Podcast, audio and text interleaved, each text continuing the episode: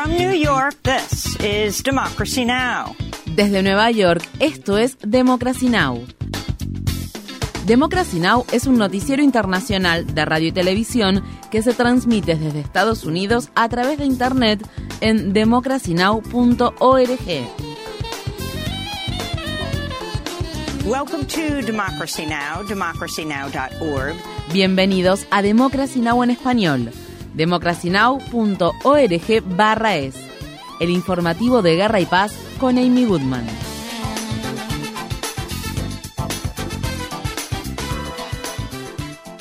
Estados Unidos está proponiendo un proyecto de resolución ante el Consejo de Seguridad de la ONU que contempla un alto el fuego temporal en Gaza tan pronto como sea factible. El proyecto de resolución también exige la liberación de todos los rehenes israelíes por parte de la organización Hamas y el fin de las restricciones a la entrega de ayuda humanitaria. Esta es la primera vez que Estados Unidos utiliza la palabra alto el fuego en el Consejo de Seguridad de la ONU después de haber vetado los esfuerzos de otros miembros de la organización para detener el derramamiento de sangre en franja de Gaza. Esto se produce al tiempo que el Consejo de Seguridad de la ONU votó este martes un proyecto de resolución de Argelia que pedía un alto el fuego inmediato en Gaza. Estados Unidos vetó dicha resolución tal y como se había comprometido a hacerlo. No está claro cuándo se someterá a votación la propuesta estadounidense. Desde el 7 de octubre, unas 30.000 personas han perdido la vida en la franja de Gaza. Esta cifra no incluye las miles de personas que se encuentran desaparecidas, que se presume que están sin vida enterradas bajo los escombros. En medio del agravamiento del hambre que sufren actualmente los gazatíes, UNICEF advierte que el territorio devastado por la guerra está a punto de ser testigo de una explosión de muertes infantiles evitables que agravaría el ya insoportable nivel de mortalidad infantil. Una persona murió y muchas otras resultaron heridas después de que las Fuerzas Armadas israelíes volvieron a abrir fuego contra una muchedumbre que esperaba para recibir ayuda humanitaria. Estas fueron las palabras expresadas por un palestino que se vio obligado a abandonar su hogar y actualmente se encuentra buscando ayuda alimentaria en la ciudad de Gaza.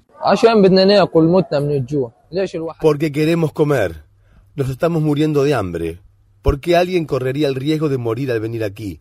Es para alimentar a los niños y niñas. Nos estamos muriendo de hambre y no quedan alimentos ni bebida en Gaza. Hay hambruna.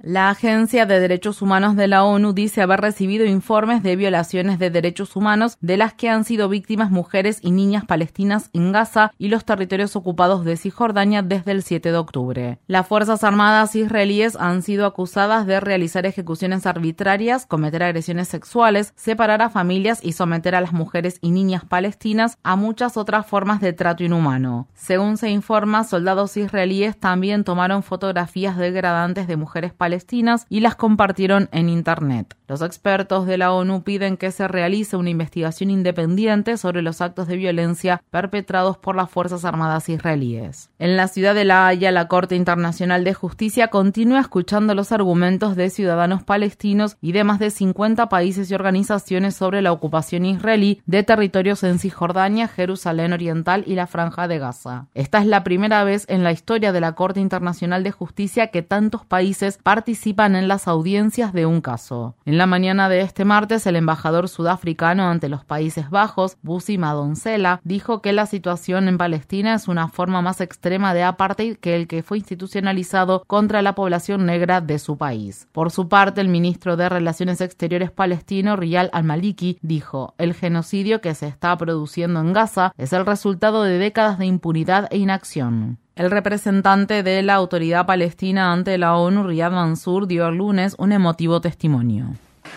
The state of Palestine appeals to this court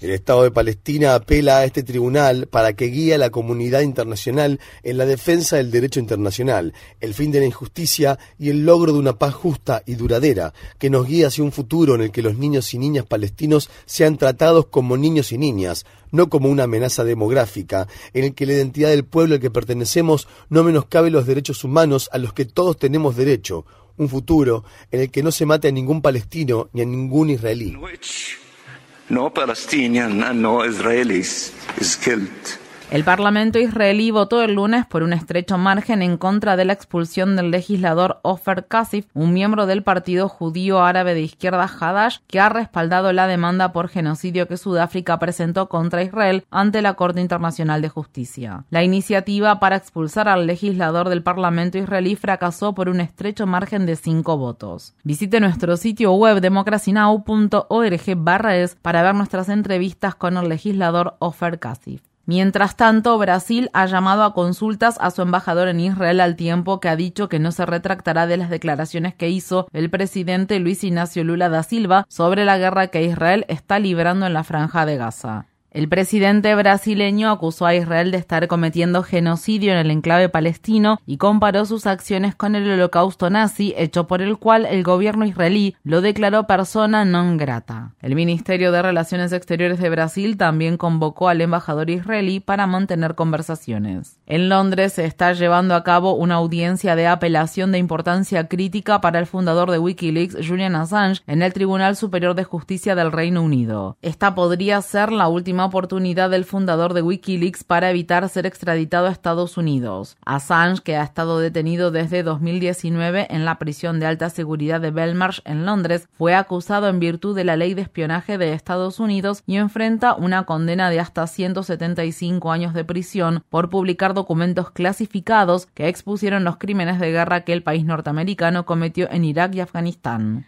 La esposa de Julian, Stella Assange, ha calificado la situación como una cuestión de vida o muerte. Antes de dirigirse al tribunal, Stella Assange se dirigió a los simpatizantes de su marido, que se encontraban congregados frente al edificio donde se lleva a cabo la audiencia de dos días.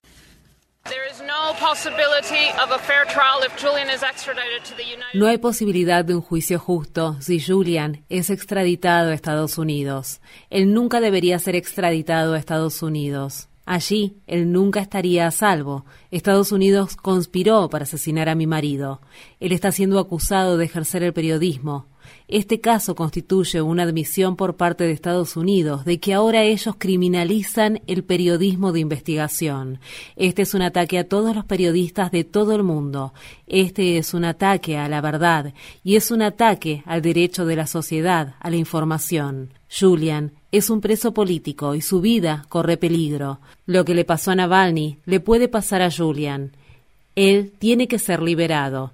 Esta farsa tiene que terminar. En un controvertido fallo que tuvo lugar en Haití, el juez que investiga el asesinato en 2021 del presidente Jovenel Moïse acusó a la ex primera dama Martine Moïse y al ex primer ministro haitiano Claude Joseph de estar involucrados en la muerte del fallecido presidente. Los documentos judiciales acusan a Martine Moïse, quien recibió un disparo y resultó gravemente herida en el ataque de 2021, de conspirar con Joseph para matar a su marido. Asimismo, los documentos sugieren que la ex primera dama incluso estaba conspirando para asumir ella misma la presidencia del país. El ex jefe de la Policía Nacional de Haití también se encuentra entre las casi 50 personas que han sido recientemente acusadas. Martín Moïse y Claude Joseph han condenado al primer ministro en funciones Ariel Henry, quien cuenta con el respaldo de Estados Unidos por utilizar el sistema judicial haitiano como un arma para perseguir a sus oponentes. El propio Henry ha sido implicado en el complot de asesinato incluso por un ex juez que anteriormente había supervisado la investigación.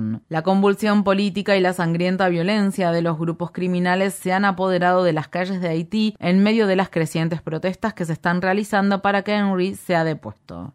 Miles de productores agrícolas de la India decidieron continuar con su marcha de protesta hacia la capital del país, Nueva Delhi, tras haber rechazado una propuesta del gobierno para que se firme un contrato de cinco años que garantice precios más altos para las cosechas. Los agricultores que participan de la protesta han estado acampando a unos 190 kilómetros de Nueva Delhi, al tiempo que las autoridades han usado gas lacrimógeno y levantado barricadas para impedir que ingresen a la ciudad. El lunes, Mahinder Singh, un granjero de 100 años oriundo de la provincia de Punjab se unió a la marcha. Mi familia me impide protestar, pero nuestros gastos no están cubiertos. Tengo dos hijas, yo tengo una familia. ¿Qué opción tengo? Nuestras tierras han desaparecido, nuestros derechos han desaparecido. Ellos, el gobierno, no nos garantizan nuestros derechos, incluso cuando exigimos que lo hagan. En el estado de Wisconsin, el gobernador demócrata Tony Evers promulgó una nueva redistribución de los distritos congresuales, revirtiendo de este modo la extrema manipulación en la delimitación de dichos distritos a favor de los republicanos que el gobernador Scott Walker había aprobado en 2011. La medida podría dar a los demócratas una ventaja en el estado decisivo, ya que la totalidad de la Cámara Baja de Wisconsin y la mitad del Senado estatal se están postulando para la reelección en las elecciones de noviembre. Los republicanos de Wisconsin aceptaron la nueva redistribución de los distritos congresuales en lugar de impugnarla ante la Corte Suprema Estatal de mayoría liberal para evitar que se tracen nuevos distritos electorales que podrían ser más favorables para los demócratas. Estas fueron las palabras expresadas por el gobernador Evers cuando habló el lunes en la ceremonia de firma. Wisconsin no es un estado rojo, no es un estado azul. Wisconsin es un estado púrpura y creo que la distribución de nuestros distritos congresuales debería reflejar ese hecho básico. Creo, como también he dicho en repetidas ocasiones, que el pueblo debería poder elegir a sus funcionarios electos y no al revés.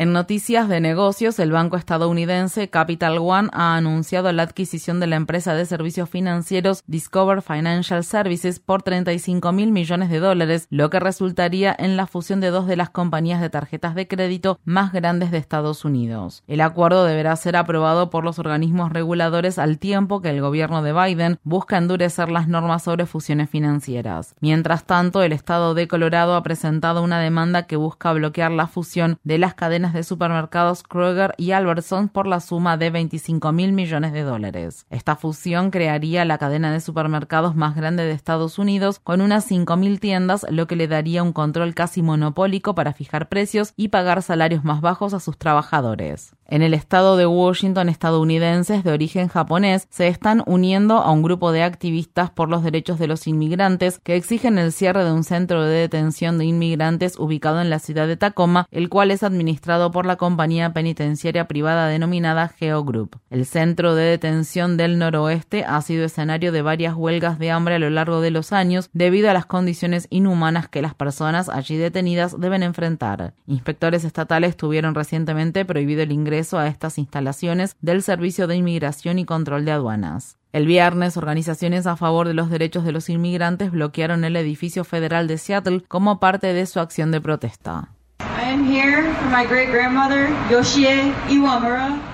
Estoy aquí por mi bisabuela Yoye Iwamura, quien tuvo que dar a luz a mi abuela Karen Iwamura en el campo de concentración de Minidoka. Yo digo que los liberemos a todos y dejemos de repetir la historia.